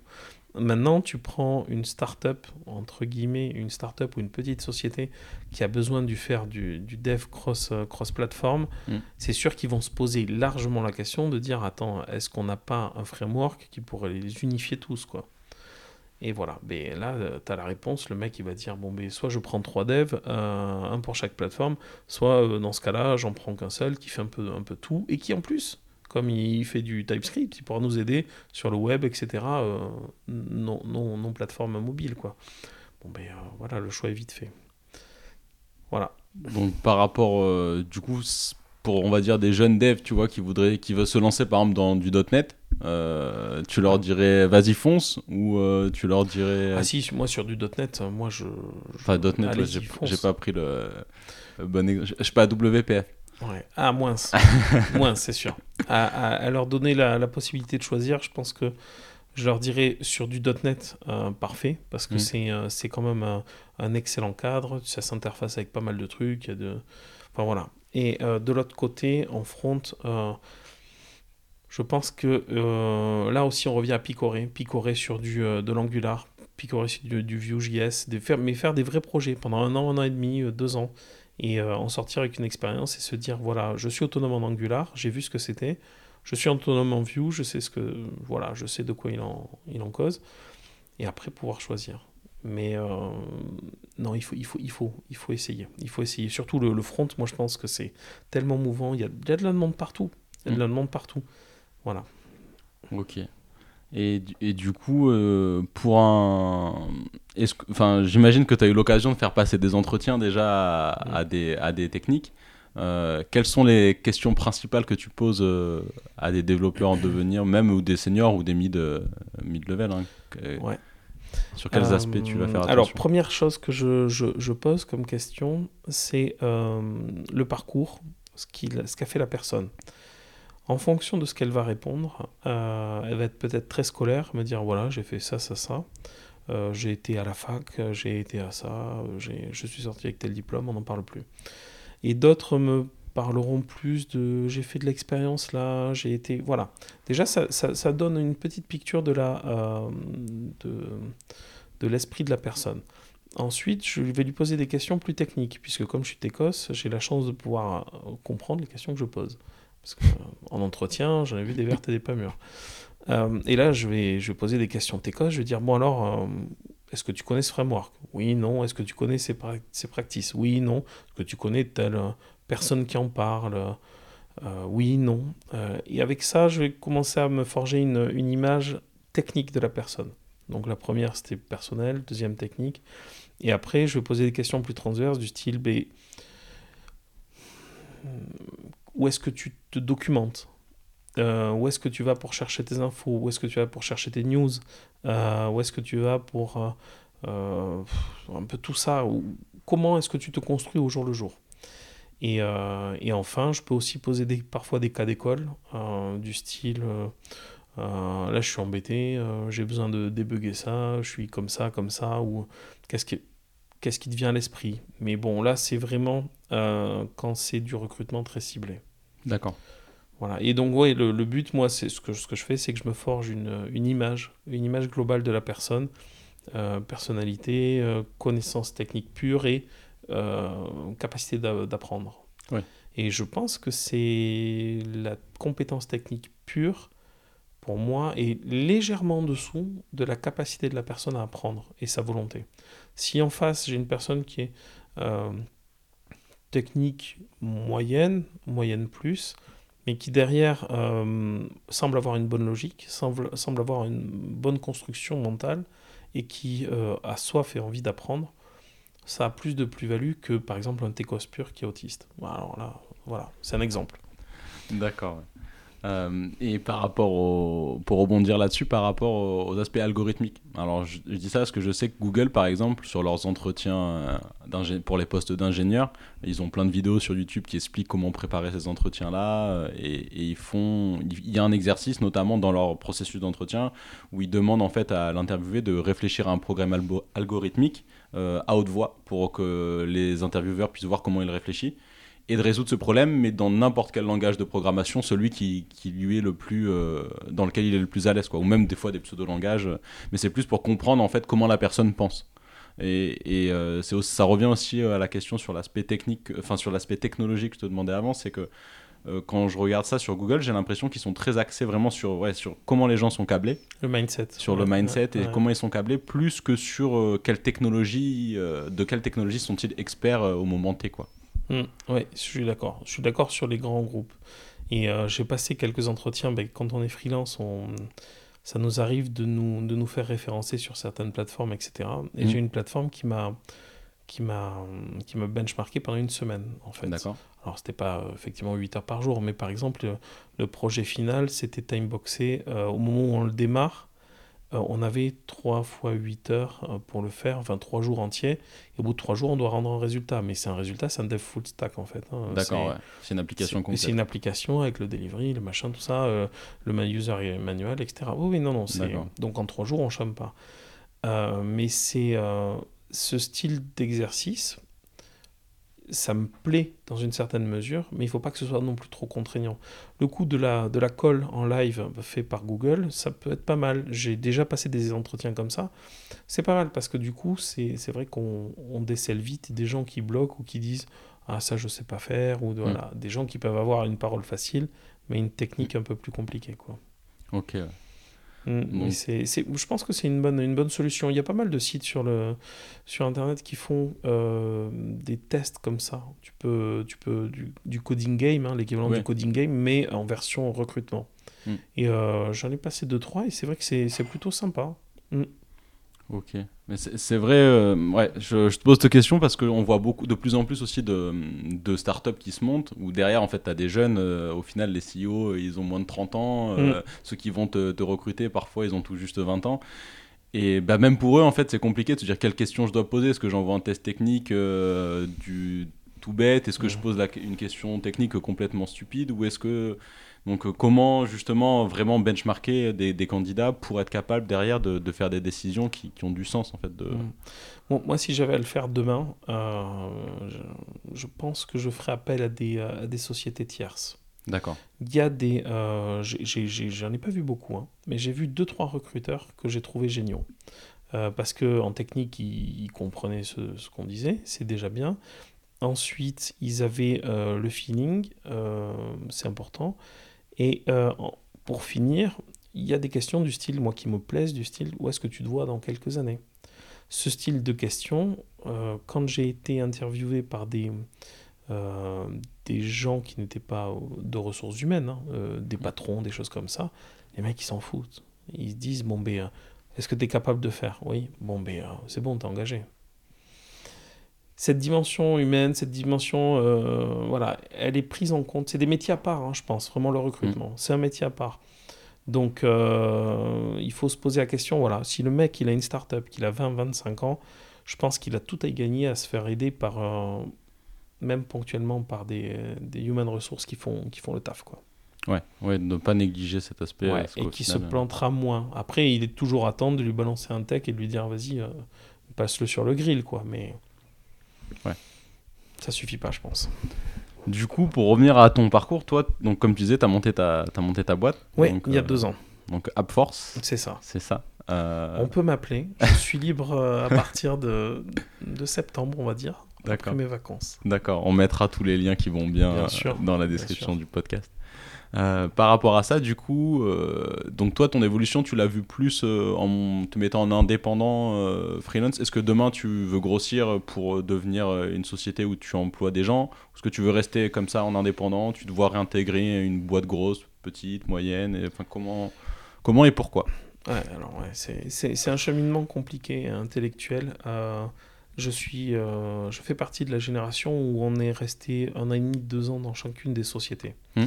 Euh, J'ai eu beau au tout début ne pas comprendre pourquoi. Au bout de deux ans, j'avais cette bougeotte. Je commence un peu à cerner le problème. Euh, J'ai l'impression que euh, je ne trouve pas ma place euh, réellement dans une société au terme de en termes de, valorisation, reconnaissance, enfin tous les aspects différents qui font que- qu'un homme est un homme, un humain, vraiment, les Mm. relations humaines. La technique, c'est super, je me suis toujours éclaté, j'ai eu, toujours eu des, collègues géniaux où on, discutait technique, etc. Mais ma place dans la société ne me convenait pas. Et euh, d'ailleurs, j'ai monté ma société, pour la petite histoire, euh, un mois après avoir signé un CDI, euh, un super CDI dans une société à Balma. Je m'en excuse d'ailleurs encore une fois parce que je les ai plantés un mois avant d'arriver. C'est c'est pas du tout mon style, c'est pas ça se fait pas, c'est pas classe et je me suis excusé le plus platement possible. Mais euh, je me voyais pas enquiller en tant que salarié. C'est il y a un truc qui bloquait. Et donc du coup, en montant ma société, j'étais capable de gérer ma propre société, gérer les incomes, euh, gérer comment je me valorisais, euh, comment ma société me payait, tous les avantages, les fameux avantages où on te dit oui, alors les tickets resto, on te les met à 5 euros parce que 8 c'est trop cher. Mais quand tu gères ta société, tu, le sais. Alors tu le sais, tu le sais pas. Fort heureusement, je touche du bois, elle fonctionne très bien. Donc je suis, euh, elle me valorise très bien. Et je pense pas que je reviendrai au format salarial. À part si je suis obligé pour, euh, pour me nourrir, mais euh, c'est pas pas mon style. Ce qui me manque, c'est une structure, on est d'accord. Une structure. Dans des grands groupes, on est capable de faire des brainstorming techniques, des choses qui ont une super plus-value. On est capable de t'allouer des, des projets de R&D. Mm. Et encore, il suffit moi de me déstaffer pour avoir mes propres projets de R&D. Donc toutes les euh, complaintes que j'ai eues étant jeune en disant Eh, vous me staffez à 100%, euh, j'ai même pas deux jours pour essayer de creuser une techno. Mais ça, je l'ai maintenant. J'ai le temps que je veux. Je peux me le décider. Et ça, je trouve ça génial. C'est la liberté. La liberté de me dire euh, là, je travaille pour moi, je suis valorisé, mais si j'ai envie de prendre un mois de vacances, je les prends. Et je les prends quand je veux. Heureusement, grâce à notre métier qui fournit euh, plus de demandes que de, que de personnes. Quoi. Oui, oui, bien sûr. C'est le je surfe contexte sur ça. hein, Ouais, je surfe sur ça. hein. Et je surfe aussi sur la compétence technique. Euh, si euh, si quelqu'un veut se monter freelance, il y en a quelques-uns des très jeunes. euh, c'est, je pense que c'est peut-être à, à développer après une certaine expérience. Oui. Parce qu'il faut, il faut quand même avoir, un- je pense, un peu de bouteille pour bien se vendre. Ouais. C'est, mon avis, hein, mais Mm. ça peut arriver que certains freelances jeunes euh, y arrivent direct. hein, mais voilà, c'est, c'est à faire un peu, un peu plus tard, je pense. Ok, du coup, moi, ce qui m'intéresse là, enfin, après revenir aussi sur la partie justement vraiment technique, parce qu'au final, la, la valeur que tu fournis, c'est toi. Donc là, l'aspect aussi euh, gestion de soi, de son temps, de sa productivité, Oui. euh, du temps qu'on passe à se reposer, du temps qu'on passe à travailler avec sa famille, à- Oui. tout ça. A- avant d'arriver sur cet aspect, euh, sur l'aspect administratif, vu qu'on est en France, Oui. tu as parlé de société, donc je suppose là que tu as une société peut-être type SRL, SAS, SASU ou ce genre, ouais, ou je ce vais, genre de je choses. vais passer de EURL, donc Oh, de- SARL, ouais. en SASU, normalement en septembre. D'accord. Donc c'est que tout marche bien, donc ça c'est top. Je touche Euh, bois. voilà, félicitations pour ça. Je, ma question c'est sur l'aspect administratif. Euh, on a, J'ai une a, super comptable. d'accord. Ah, mais je ne touche pas un papier plus que deux heures par mois. Ouais, ça, je vois à ta tête que c'est Ouais, là, merveilleux. vous, vous voyez pas mes, mon Ouais. regard, mais Non, c'est, elle, est, elle est géniale. Euh, elle, m'a, elle m'a monté euh, les statuts, euh, elle m'a dit toutes les étapes à, à- à suivre. Alors bien sûr, je, je fact-check quand même parce qu'il faut, il faut toujours je- jeter un œil. Mais là, on est en rythme de croisière, c'est-à-dire que tous les mois, je, je récupère mes factures, etc., que je lui envoie. Je prends mon salaire sur mon compte, c'est moi qui me donne les ordres de, du compte de ma société jusqu'à mon compte à moi. Et c'est elle, à la fin de l'année, qui dira Bon, ben voilà, tu as eu tant de salaire, elle fait les comptes, elle fait tout. Tu as eu tant de salaire, il te reste tant, tu as tant de dividendes, tu fais, tu t'organises comme tu veux, etc. Elle me fait tout mon, tout mon bilan, tout est prêt. Et c'est génial, c'est juste génial. Alors, au début, je posais des questions comme on pose des questions à, entre guillemets, hein, à, une, à une maman. Euh, mm. Excusez-moi, je pourrais acheter ça? Et elle me répondait Mais c'est ta société, tu fais ce que tu veux. non, mais c'est vrai. Euh, le cadre légal, c'est tant que ça te sert à faire ta, à faire ta profession. Tu as le droit de l'acheter par ta société. C'est-à-dire que je ne vais pas m'acheter euh, une piscine ou quelque chose comme ça avec ma société. Mais tant que ça te sert à, à, à effectuer ton travail, tu fais ce que tu veux. Donc libre à toi, si tu as envie, enfin, moi c'est mon cas, de prendre un super téléphone à près de 1000 euros euh, parce que j'en ai besoin pour mieux téléphoner, parce que j'ai besoin de Waze dans ma voiture quand elle se connecte en, voilà, en Android Car, etc. Non mais c'est des, des, bêtises, c'est des questions que tu ne te poses même pas quand tu es salarié. Et eh oui. Voilà, mais il faut avoir une boîte qui marche, c'est le deal. Hmm. Euh, il y a plein de... Là, on, pourrait faire tout un... Tout un un laïus sur l'évasion fiscale, quoi, on peut en parler. Mais... non, je rigole. Il y a pas, rien rien n'est illégal, mais par exemple, il y a des avantages dans les mm. sociétés, des chèques emploi-service, des chèques vacances, plein de choses qui te permettent de dire Ah ouais, c'est sympa, je vis bien quand même. Voilà, c'est le moment où je.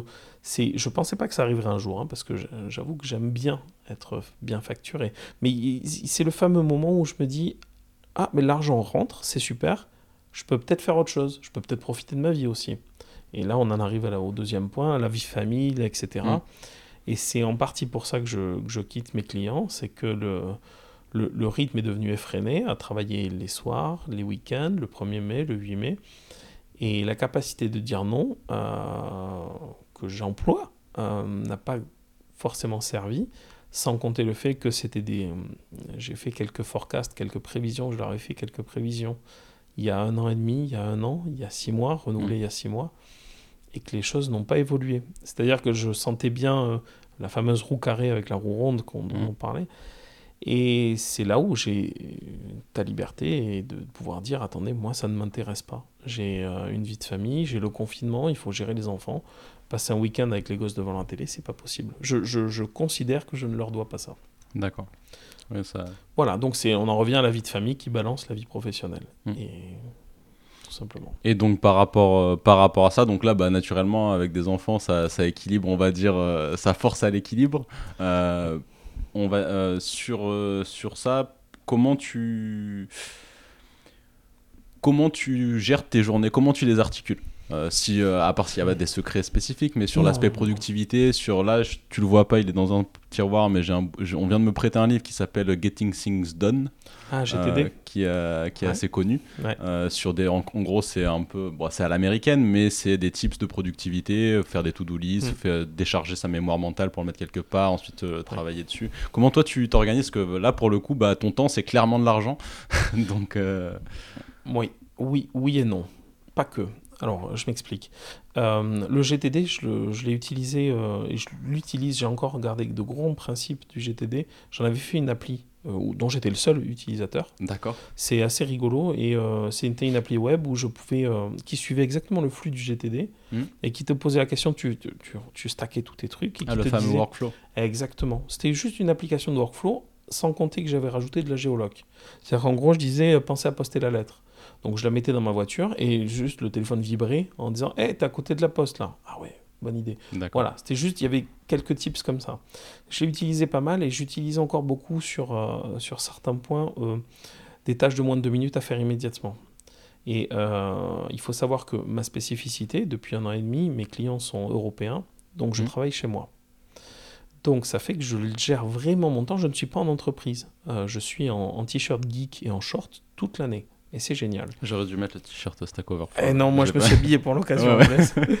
Mais en gros, euh, ma productivité, euh, je, je, peux l'orchestrer dans ma journée comme je veux. Euh, et l'intérêt, là, vraiment, enfin, ma productivité s'indexe plus sur ma manière de faire que sur certains tips.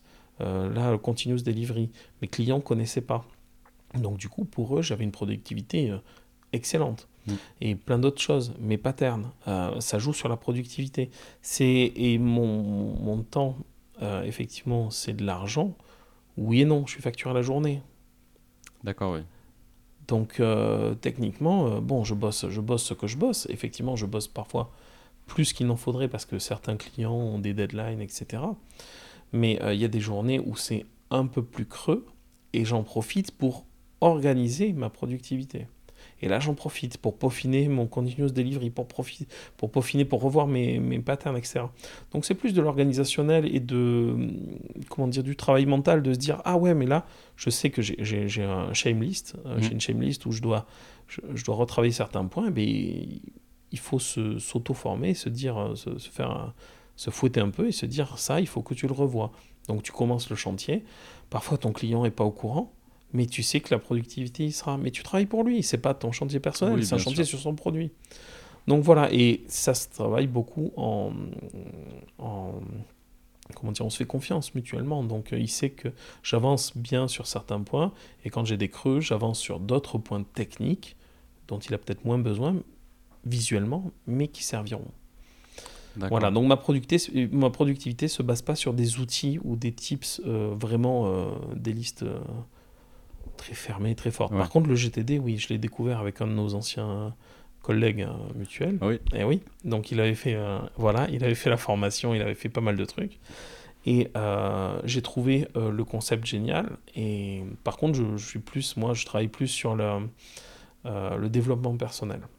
D'accord. Parce qu'il y a, y a, une phrase qui, qui me plaît bien, c'est que quand on est, quel que soit le, quand on est entrepreneur, quel que soit le métier que l'on cherche à faire, Là où on ne doit pas, surtout, surtout pas perdre de temps, c'est sur ce qu'on veut et ce qu'on cherche. Mm. Donc on peut très bien être un, dev qui travaille 10 heures par jour si on veut, tant que c'est son choix. C'est bon. Moi, c'est pas mon choix. Et euh, je rebondis aussi sur le point où tu me disais, est-ce que ça t'intéresserait de grossir mm. euh, Oui, clairement, mais dans de bonnes conditions. C'est le point. C'est pour ça que je, je, cherche aussi un peu à créer mon produit, à développer ma société, qui ne passerait pas par d'autres, qui passerait par ma propre création de valeur. Et dans ce cas-là, si j'embauche, j'embauche dans de bonnes conditions. Alors les bonnes conditions, c'est paradoxal hein, de vouloir une start-up où on ne bosse pas 15 heures par jour. Mais c'est ce que je voudrais idéalement. Avoir, euh, pouvoir accueillir des gens dans de bonnes conditions. Et pouvoir leur offrir, euh, que ce soit avantage, mais aussi euh, temps, temps personnel, temps de développement, etc. C'est une sacrée adéquation, je pense. Ouais. Mm. Ok, mais ça, ça, ça, fait sens. Donc, oui, tu as quand même cette volonté aussi de. Là, tu es, on va dire, dans. Pas, je vais pas dire une zone de confort parce que tu travailles et euh, ça, ça s'entend, mais euh, tu es arrivé. Euh, on voit, tu disais que tu avais peut-être la bougeotte parce que tu te sentais pas à l'aise dans les sociétés, mais c'est peut-être aussi parce que tu veux toujours plus, en fait, au final, que tu Ouais, alors je me suis posé la question. Je me suis posé la question dans une de mes anciennes, dans une de mes anciennes expériences le patron me disait, mais il faut qu'on grossisse. Je lui dis, mais pourquoi il faut qu'on grossisse? Vous avez des chiffres qui sont super, qui sont géniaux, ça se passe bien. Vous cherchez à grossir, pourquoi Non, mais il faut qu'on grossisse. Ah, ok. J'ai essayé de creuser le point, et ça m'a du coup soulevé un point chez moi. Est-ce que je veux grossir? Absolument non. Je peux très bien rester freelance. Euh, je suis bien euh, rémunéré, euh, je, je, fais ce que j'aime, je le fais de la manière que j'aime, j'ai pas à gérer de gens dans le sens positif comme négatif. C'est vrai que j'ai pas de collègues, mais par contre, euh, les maladies, les gars qui sont casse-pieds, ou euh, tu tombes sur un mec qui se lave pas, non mais c'est tout con, mais faut le lui dire. Non mais je, je, peux t'en citer. J'ai une amie qui RH, elle envoie des vertes et des pas mûres. Hein. Et euh, donc ça, tout ça aussi, c'est pas à gérer. Donc est-ce que je veux absolument grossir? Non. Si je le fais, c'est dans de bonnes conditions et c'est parce que je l'ai décidé, mais parce que ça apporte une autre dimension. C'est pas vraiment par obligation. D'accord. Voilà.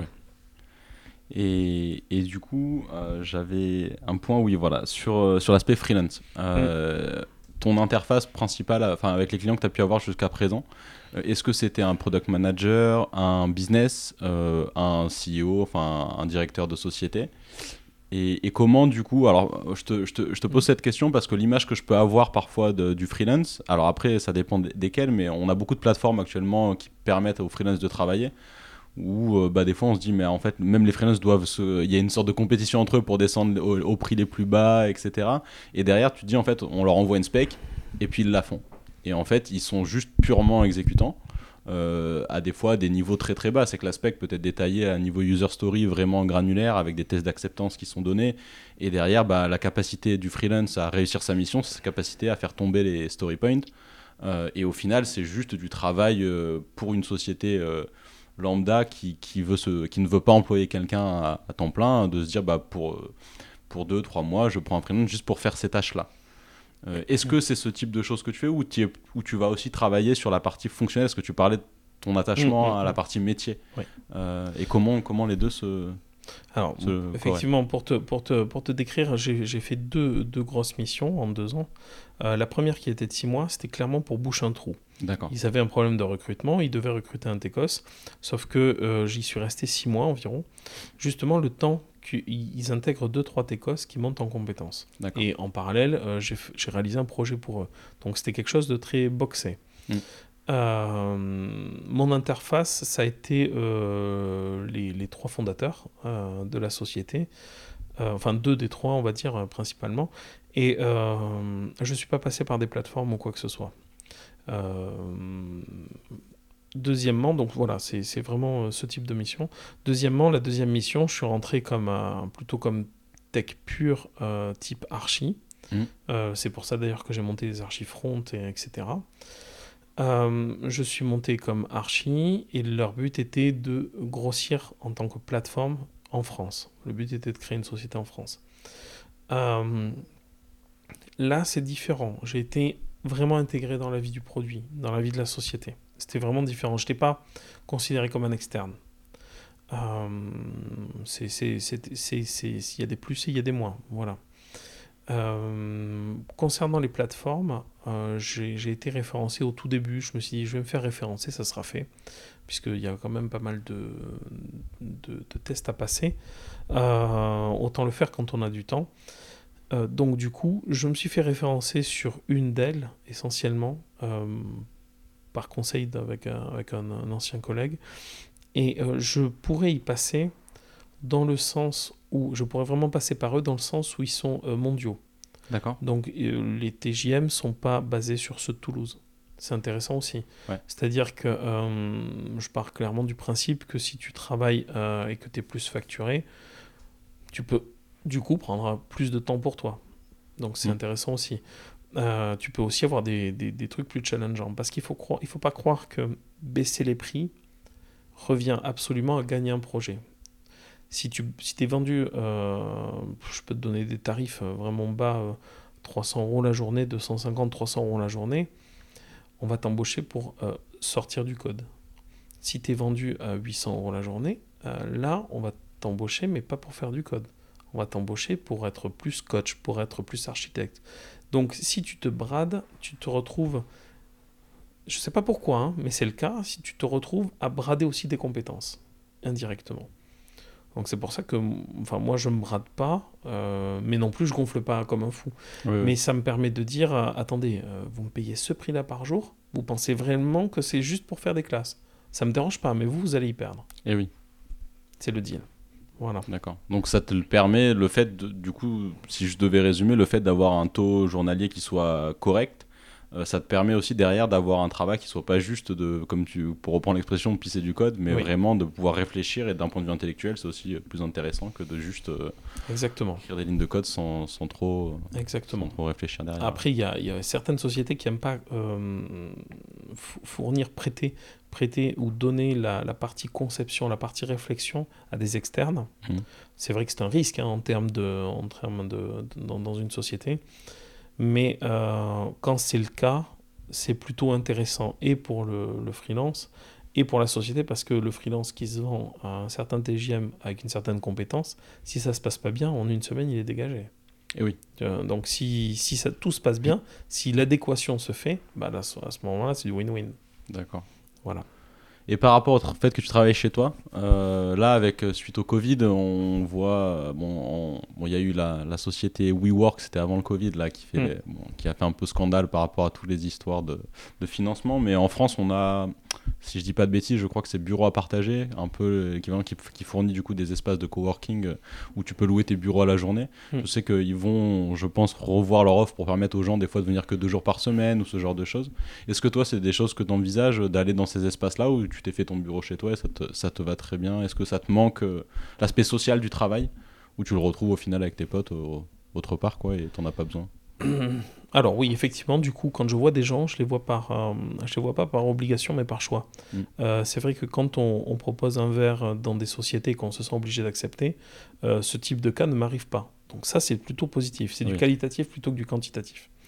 J'ai eu au début, jusqu'à j'ai arrêté l'abonnement il y a trois mois, hein, j'ai eu au début un espace de coworking. Et l'intérêt, ça qui est bien, c'est que je l'ai pris à Nayou. Alors, pour, euh, au niveau géolocalisation, euh, je suis euh, plutôt aux alentours de Castanet, à Nayou. J'étais pile à l'inverse des bouchons. Ça veut dire que j'avais un quart d'heure, 20 minutes de route. Et toujours, quel que soit, voilà, on n'est pas bloqué dans du labège ou là, aux périodes de Noël, on se retrouve avec des heures parfois à sortir. Ça, c'était absolument à proscrire, à éviter. C'est une qualité de vie. le fait de, moi, je me suis fait un super bureau à la maison, c'est sûr. C'est-à-dire qu'au fur et à mesure. T'as combien d'écrans? 3 et en plus j'ai une surface avec un deuxième écran externe. D'accord. Et t'en as combien paysage et portrait? C'est quoi le, ratio Ah, moi j'ai tout en paysage. T'as tout en paysage, t'en as plus en portrait pour. Non, même pas. J'en ai un tactile, hein, puisque je, travaille dans du digital signage, donc obligé. Mais par contre, oui, je dois avoir au final euh, trois écrans 27 pouces, 16 euh, dixièmes. Donc ça fait. Et encore, j'utilise les bureaux virtuels de Windows. Euh, c'est-à-dire que je me retrouve avec trois écrans en développement, je switch, trois écrans euh, commit et euh, suivi des tâches, et je, je, switch encore trois écrans delivery. D'accord. Et donc c'est comme ça, c'est nickel parce qu'en un coup de cuillère à peau, on passe de tâche en tâche. Enfin moi, c'est mon, mon, organisation qui m'a permis là de d'être plutôt actif, plutôt proactif et euh, performant. Ouais.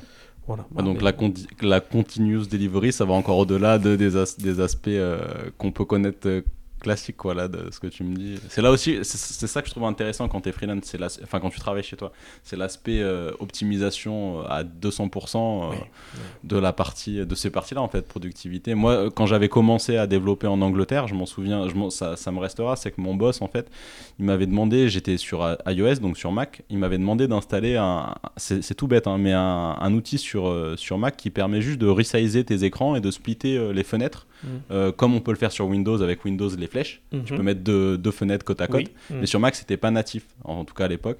Et donc, il m'avait demandé d'installer cet outil pour. Euh, et des fois, sur des choses voilà, un peu bizarres, euh, un peu basiques, il me disait Mais pourquoi tu fais ça comme ça? Fais-le comme ça, comme ça. Et c'est parce que lui, il pensait patron, il pensait, bah, en fait, tout le temps que tu que tu perds à faire ça et parce que c'était un tech et donc euh, il avait cet aspect on optimise au max avec tous les outils et c'est vrai que maintenant ça m'est resté et que je cherche à le faire dans même si je fais pas du dev pur en ce moment, je cherche à le faire de partout. À optimiser. À optimiser avec la technologie parce que c'est vrai qu'on peut faire beaucoup de choses. Ah oui, oui, c'est, je, je, suis d'accord. Après, trop, des fois, tu tombes chez des gens où hein, tout est optimisé, tu comprends plus rien.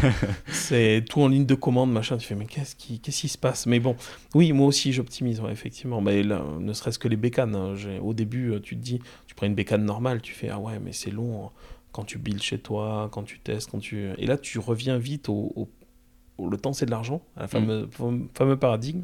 Et du coup, bah, tu prends une bécane de ouf, avec 70 gigas de RAM, des trucs, hein, une machine de guerre. Mais bon, au moins tu te le choisis.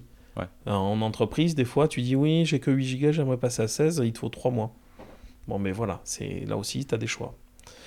Voilà. Et donc oui, du coup, euh, pour en revenir au bureau, euh, mon bureau chez moi qui est bien équipé, euh, du device portable pour aller dans des espaces de coworking, ça m'arrivait de faire du McDo, parce que j'avais envie, parce que j'avais envie de bouger. Les cadres McDo étaient sympas. Tu te poses à, 8-9 heures, enfin 9 heures plutôt, ou quand ils ouvrent, tu sors ton laptop, tu bosses tranquille, tu prends ton café et tu décolles vers midi. Ça fait une demi-journée, ça, casse les trucs. Hmm. Voilà, et pour le, lien, pour le lien social, les espaces de coworking, et, euh, on, a, on a aussi le Slack de Communauté Toulouse qui est, qui est plutôt bien fourni. donc c'est un, un, Slack qui est, qui est ouvert, enfin il est assez connu des, certains TECOS et euh, ça permet là de d'échanger, de discuter. Il y, a, voilà, il y a quelques apéros qui vont être prévus, euh, qui arrivent. Ok, donc intéressant tout ça. Je suis sur le, Slack, euh, je ah. vais les suivre de près, les, les apéros. Ok, alors je regarde ma petite feuille pour pour, si j'ai oublié d'aborder un sujet, les USA, est-ce que ce qui se passe en France niveau tech versus ce qui se passe en France aux US, est-ce que que tu as un point de vue là-dessus? Est-ce que est-ce que tu suis un peu sans aiguille-moi vas-y. bon je vais je vais plus aller sur la veille la veille. La partie tu m'as parlé tout à l'heure du coup que en entretien tu regardes aussi un peu comment les gens veillent. Hmm. alors bah moi je fais la question d'entretien je prends le Comment est-ce que tu fais ta veille, Benjamin? Alors, moi, je suis abonné depuis, euh, je dirais bien 8 ou 10 ans à développer.com, leur newsletter. Il y a quoi? Il y a 15-20 news qui sont euh, très généralistes, euh, parfois un peu à troll, mais ça reste sympa. J'aime bien les échanges à base de, ben, de, Slack de communauté Toulouse. Il y, a des, il, y a des, il y a des questions de tech qui sortent. Et en, ce qui est bien dans ce type de, de veille, euh, c'est qu'il y a aussi les, les avis de chacun. Donc c'est toujours plus sympa que de tomber sur un, un post, euh, voilà comment faire ça avec euh, telle méthode. là, quand tu les avis, les mecs qui disent c'est de la merde, j'ai essayé il y a trois mois à jeter, etc. Ou d'autres qui font c'est génial, essayez. Mm. Et ça, c'est valide pour, pas que pour la tech, c'est valide pour les process, c'est valide pour les organisations, les trucs ils diront Ah ouais, moi j'ai essayé cette organisation, euh, ça marche bien, essayez, etc. Voilà. Donc ça aussi c'est sympa. Euh, après, j'ai quelques newspapers. Euh, j'ai j'ai un. Mince, je me rappelle plus du titre. J'ai un truc qui m'est livré en PDF dans ma boîte mail tous les mois. Et je regarde parce qu'il y a quelques sujets .NET dedans. Je ne me rappelle même plus lesquels. Ouais, tu pourras nous le donner dans, dans les notes aussi. Hacker News, est-ce que tu. C'est non? Non. Ou euh, bon après sur l'aspect produit, mais ça je pense euh, product end, je sais pas si c'est quelque chose. Non, ça non plus. Euh, TechCrunch aux US. Oui. Ouais. TechCrunch, ouais. Bon après c'est plus sur l'actualité startup. Ouais. il y a moins de techniques. Il y, a quelques, il y a quelques postes médiums. J'ai effectivement j'ai un flux agrégateur où j'ai quelques trucs dedans. j'ai The Old Reader qui me qui m'intègre quoi? Il m'intègre deux trois trucs. Il y a quelques postes de la MSDN, du Channel 9. mais après, mm. c'est du pur, euh, c'est du pur euh, Microsoft, quoi. Ouais. Euh, mais ce qui me manque vraiment, ouais, là, là, où je, je, cherche vraiment, c'est on en revient au même aspect, c'est au développement web et à comment l'organiser, l'orchestrer proprement dans l'archi, dans la, la, globalité Microsoft, etc. Quoi. Ouais, manque de ressources sur ce, sur ce sujet. -là. Ouais, alors ou peut-être trop. Je sais pas. Je sais pas quelle est le, la pondération, parce que je pense qu'il y en a beaucoup. Hein. Mais si tu veux, tu as des postes qui datent de. On est en quoi En 2020. Il y a des postes qui datent de 2018. Euh, tu commences à le tester, et puis là, tu tombes sur un poste contradictoire qui dit ah, surtout laissez tomber Grunt, euh, passer à Yarn, ou, ou l'inverse. Hein, je dis ça. Je... Voilà. Et du coup, tu te retrouves à avoir un, passé trois heures à faire du dev et à te dire ah, merde, ça marche plus. quoi. Enfin, et puis, oui, oui, mais et puis à te retrouver ouais, face à des, à des bugs qui te prennent un, paquet de temps à résoudre quand tu n'es pas du exactement, de la techno, euh, Exactement. Voilà, mais c'est vraiment purement personnel. Hein. Je pense que d'autres n'ont pas, pas ces problèmes-là. Non, après, sur l'aspect, sur le Slack, je te rejoins complètement. Et sur beaucoup de sujets, je pense que la valeur ajoutée de ces channels, c'est que contrairement à un livre où ce que tu écris, personne peut te challenger. Mm. Euh, quand, es sur, bah, quand on a une conversation comme là maintenant, ou quand tu es sur un, un, channel Slack, en fait, tu dis quelque chose, mais tout de suite après, tu peux avoir quelque chose, quelqu'un qui dit euh, une chose opposée, tu débats et en fait, mm. tu enrichis la connaissance des deux des deux parties euh, c'est grâce ça. à ça. Quoi. et c'est généralement bienveillant. Donc, euh, oui, en plus. donc ça va, ça chambre un peu, mais il y a la police qui veille. Donc mais c'est vrai que oui, c'est la confrontation et les avis divergents, ça, ça a toujours été. Ou, ou, ou, les avis convergents, mais ça a toujours été formateur. Ouais. Ok, ok.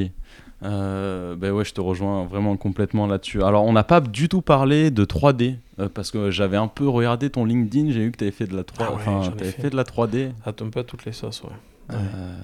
Euh... oui, alors j'ai fait, j'ai commencé très tôt. J'ai un pote à moi qui qui travaille chez, si je me rappelle bien, chez Micros pas mal de pubs 3D, le dernier Astérix, des trucs comme ça. D'accord. Donc il est, alors j'ai peur de dire une bêtise, mais directeur de prod là-bas. Donc euh, il a touché la 3D très tôt, etc. Il m'avait initié à Maya. il avait commencé, donc j'avais une learning curve sur Maya. Euh, ça va de l'animation, du modélisme, enfin, modèle, des choses comme ça. Et euh, après, j'ai voulu toucher un peu, passer sur du Blender. Donc là, c'est vraiment. J'ai pas pu monnayer ce type de service, mais je l'ai pratiqué assez assidûment. Et après, là où j'ai pu monnayer mes services, c'était dans du développement du TriJS. Ouais. voilà, donc là, des devs sur TriJS, des configurateurs 3D, des choses comme ça, où là, là c'était plutôt intéressant. Donc TriJS, ça te permet de faire de la 3D dans le navigateur C'est un moteur qui te, un moteur 3D qui te facilite un peu le, le dev 3D dans les, dans les euh, navigateurs. D'accord. Donc, euh, c'est un vrai moteur 3D. Hein. Tu peux mm. y faire du jeu, tu peux y faire, c'est un généraliste. Et, euh, et, moi, ce que j'y faisais, c'est que je, là où ça se, ça se rendait bien à une époque, c'était il y a longtemps, je générais à partir du C Sharp, je générais des, des modèles 3D. Et j'importais ces modèles 3D dans TriJS. Et le TriJS envoyait ses commandes au, C Sharp. Du coup, tu avais vraiment un builder, quoi. Hein. Tu pouvais euh, construire des choses, agir sur certaines choses, etc. Et dans le C Sharp, tu avais des moteurs de, de, d'inférence qui te, qui te calculaient un résultat et te le redonnaient, quoi. D'accord. Voilà. Sur, cet aspect 3D, du coup, il y a, enfin, qu'est-ce que, qu'est-ce que ça t'a le plus apporté techniquement sur euh, moi, moi, honnêtement, la 3D, je mm. le vois comme quelque chose toujours de Enfin, ça me fait un peu peur parce que dès qu'on parle de matrice à je sais pas combien de dimensions et puis on commence à rentrer dedans et là tu dis il faut que j'apprenne ce moteur là, ça va me prendre Les X fameux temps. quaternions. voilà, enfin. Oui. Non, alors euh, moi j'ai pas vu, j'ai pas pris euh, l'aspect euh, maths pur sur la 3D. J'ai fait des maths dans d'autres cas pour euh, du total ou des choses comme ça. Mm. Mais pour eux, j'ai pas, enfin pour la 3D, j'ai pas fait de maths. Ce qui me plaît, et c'est, je pense à peu près partout la même chose c'est euh, la manière de penser d'un moteur 3D. Une scène organisée, euh, quand tu appliques des rotations, tu l'appliques sur une grappe d'objets, etc. C'est toujours les mêmes concepts qui reviennent. Ce qui est dur, effectivement, c'est de rentrer dans ces concepts. Mais c'est la même chose que dans des, euh, des logiciels type Maya, Blender, 3D Studio Max. C'est la même chose quand tu appliques une rotation sur les groupes, etc. Donc les moteurs sont câblés à peu près de la même manière. tu prends des tutos pour prendre du TriJS, euh, tu prends des tutos très simples, ils sont très bien commentés, ils sont très bien faits, ils sont toujours à la page. Tu vas sur le site de TriJS, euh, le GitHub de TriJS, les exemples sont toujours à jour. ça fait référence au fait que en JS, c'est la galère pour choper une stack potable, on, mm. on en reparlera. Mais euh, en gros, avec ça, tu as une learning curve qui est vraiment, vraiment normale, proportionnelle, stable, etc. Et à partir de ça, il faut connaître certains concepts que tu, euh, que tu développes au fur, au fur et à mesure. Hein. Tu prends par exemple du, euh, du bump mapping, qu'est-ce que c'est, du normal mapping, qu'est-ce que c'est. Mais tu te poseras la question une fois. Une fois, pourquoi le bump mapping, comment il fonctionne. Tu vas trouver un schéma dans Google Images, tu vas faire Ah, c'est super simple en fait. Et c'est tout. Ça marchera de la même manière dans tous les moteurs. Voilà, à peu près, hein, quelques exceptions près. Voilà, donc après, euh, tu as le scripting qui est un peu différent d'un moteur à l'autre, tu as des choses comme ça. mais je pense que quelqu'un qui est intéressé par la 3D, n'importe, euh, s'il prend le sujet à partir d'un bout, il en arrivera à une compétence.